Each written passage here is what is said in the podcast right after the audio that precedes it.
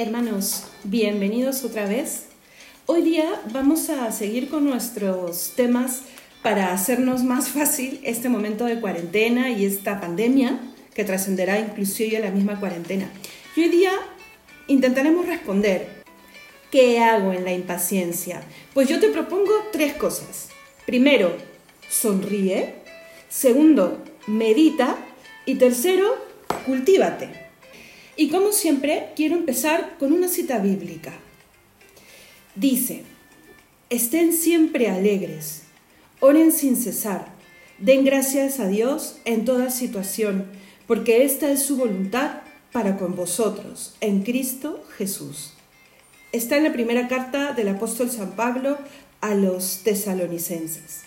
Y miren, nos da consejos para una vida buena, la alegría, la oración y el saber ser agradecidos. Y de ahí, miren, porque ustedes pueden poner en internet y van a encontrar muchísimos consejos para vivir de una manera saludable, de una manera buena, estos momentos que, que de por sí nos traen grandes retos. Pero yo me quiero centrar y partir siempre de lo que el Señor nos puede aconsejar, porque esta es la voluntad de Dios, como dice San Pablo. Él nos quiere alegres. El mismo Señor que nos dice, Toma tu cruz y sígueme, nos quiere alegres, nos quiere felices. Y nos dice, ¿cómo? Entonces, cogiendo algunas citas bíblicas y un poco de, por aquí y un poco de por acá, quiero yo que hagamos una reflexión al respecto. Primero, la impaciencia, la pérdida de control, ¿no? la no paciencia. Algunas conductas como las malas caras, las contestaciones, los comportamientos inadecuados, pueden ser pues eh, las transmisoras de esa impaciencia que nos impiden poder asumir las contrariedades del día a día, asumirlas, eh, tener una buena actitud o una buena cara ante los retos de la convivencia y más si es que tenemos a las mismas personas en el mismo ambiente y con la misma rutina todos los días, ya en estos casi dos meses. Esa puede ser una, definición rápida de impaciencia, pero ¿quién es el impaciente? Soy yo. Somos las personas las que caemos en la impaciencia. Entonces creo que es bueno también, junto con entender qué cosa eh, es la impaciencia, es entenderme a mí. ¿Qué cosa me puede estar quitando la paz? ¿Qué cosa es lo que puede estar haciendo que yo pierda ese control del que hemos hablado antes? Y así ir conociendo pues mis impulsos y mis emociones para poder eh, reforzar las conductas contrarias. Si, la impaciencia me lleva a una mala cara, a una mala respuesta, a una mala actitud, pues yo obro lo que para San Ignacio es el oppositum per diametrum, lo diametralmente opuesto. Yo sé que no es fácil, pero puede ser una de las cosas en las que yo me especialice en este confinamiento. ¿Qué les parece? El autocontrol entonces o mm, la carga de control ante los enfados. Suena fácil, como les digo, pero puede ser un poquito más sencillo de lo que creemos. ¿ah? Soltemos algunas ideas. Primero, hay cosas que tú no puedes cambiar. Si tú crees que la impaciencia viene porque estás saturado de estar en el mismo ambiente y en el mismo espacio, no lo puedes cambiar. Entonces, no pierdas tiempo en sufrir por ese tipo de cosas. Ya has sufrido suficiente, ya has renegado suficiente, ahora trata de, dar vuelta a la página. Estás donde estás y no vas a morir por eso. Nadie muere por no salir de casa. Y así de simple. Te lo digo por propia experiencia. Asúmelo, acéptalo e incluso ve el lado positivo de todo esto. Segundo, no te llenes de malas noticias.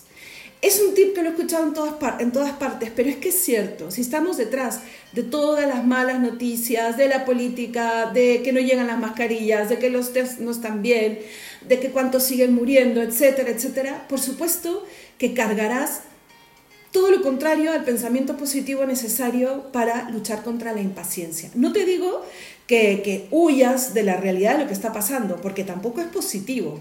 Tú tienes que vivir en el presente y el presente te dice que estamos viviendo esta situación, pero que en la balanza no sea lo que más pese. Infórmate, sí, con lo necesario para formarte, es decir, para saber qué decisiones tomas para tu presente inmediato y para el futuro inmediato también. Lo suficiente.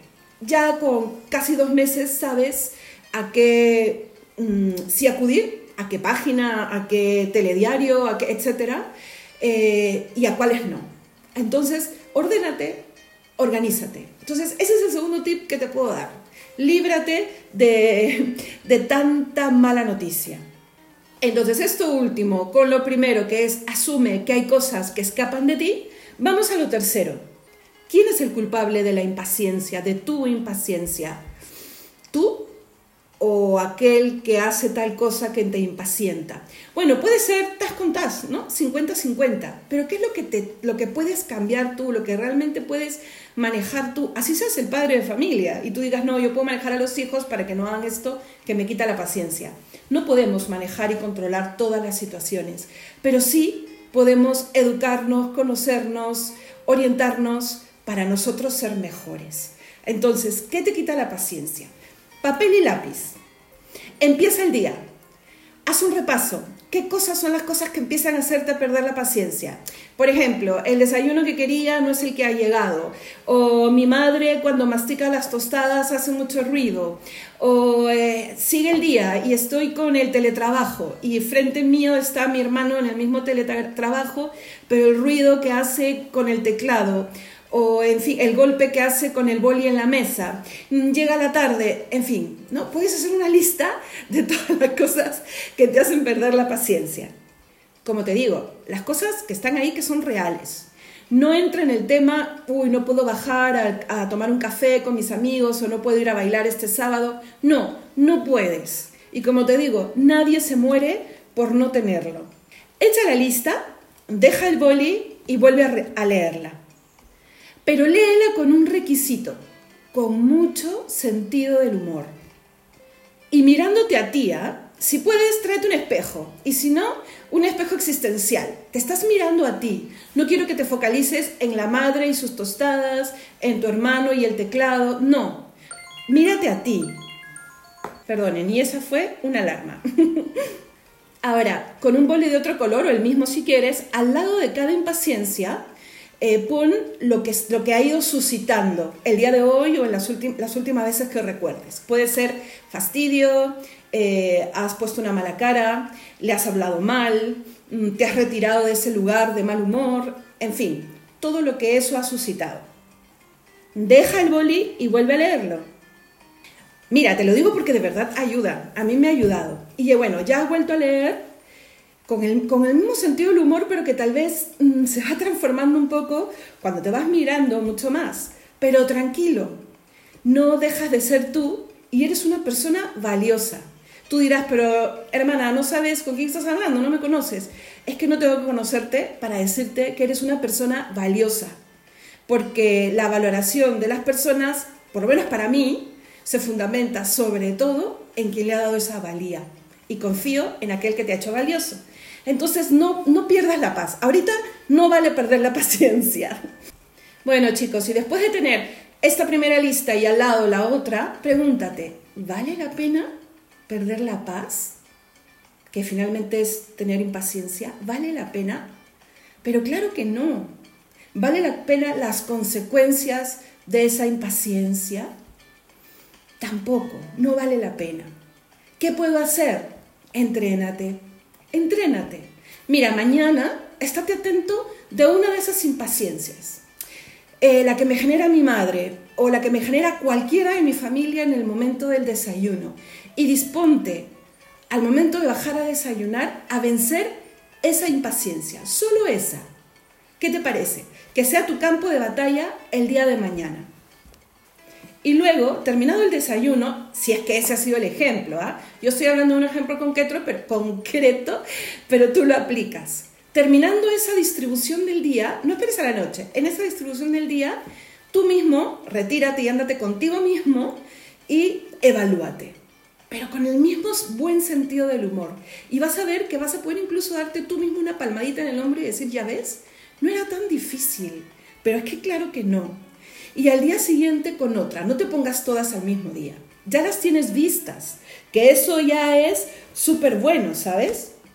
ese listado inicial que has hecho es súper bueno, porque mira, lo que no vemos nos condiciona la vida más de lo que creemos.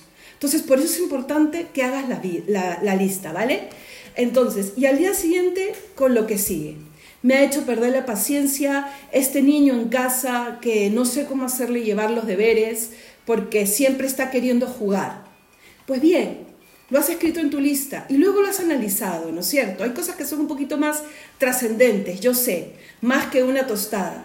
Pero a ver, solucionas algo gritando al niño, dejando tu labor de, ayudarle a hacer los deberes, eh, teniendo un momento de tensión, es que eso no soluciona nada. Eso requerirá tal vez un, pensar un poquito más cuando hagas la lista en ese punto, sí, piensa y sé creativo. Yo no te voy a dar todos las, eh, los tips, porque los tips son tuyos. Sé creativo. ¿Cómo puedes ayudarle a que no se distraiga? ¿Cómo puedes ayudarte a ti mismo? Y acéptate.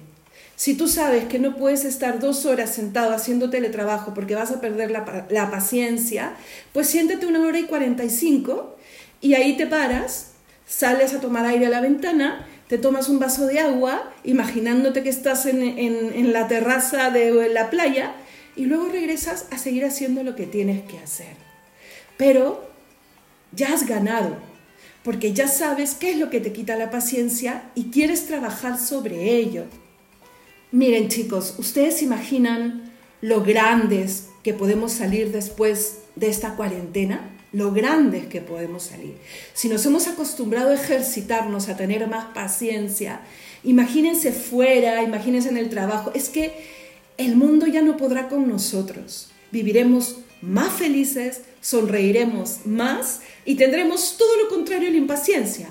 Tendremos más paz. Y es más, cuando caigamos en impaciencia diremos, bendita, has llegado, me das una señal de por dónde atacar para crecer démosle la vuelta, ¿vale? Pero con este primer punto que les dije, sonríe. Estad siempre alegres, siempre. Es que sin sonrisa no te va a salir la lista, no te va a salir los tips, no te va a salir el vuelvo a empezar mañana, ¿ok? Entonces, con, ese, con esa capa de superhéroe que le vamos a poner sonrisa, yo te animo a que hagas esta autoevaluación sobre tus impaciencias y a que te lances a la conquista de esta paz que te va a regalar no solamente una cuarentena mejor, sino una vida con un brillo totalmente distinto. Dentro de dos días ojalá nos volvemos a encontrar para ver el siguiente punto que nos va a ayudar a llevar un momento de pandemia, un momento de cuarentena con mucha más paz. Que Dios te bendiga y recuerda, sonríe, vive mejor y celebra la vida, que el Señor ha resucitado y te quiere seguir bendiciendo.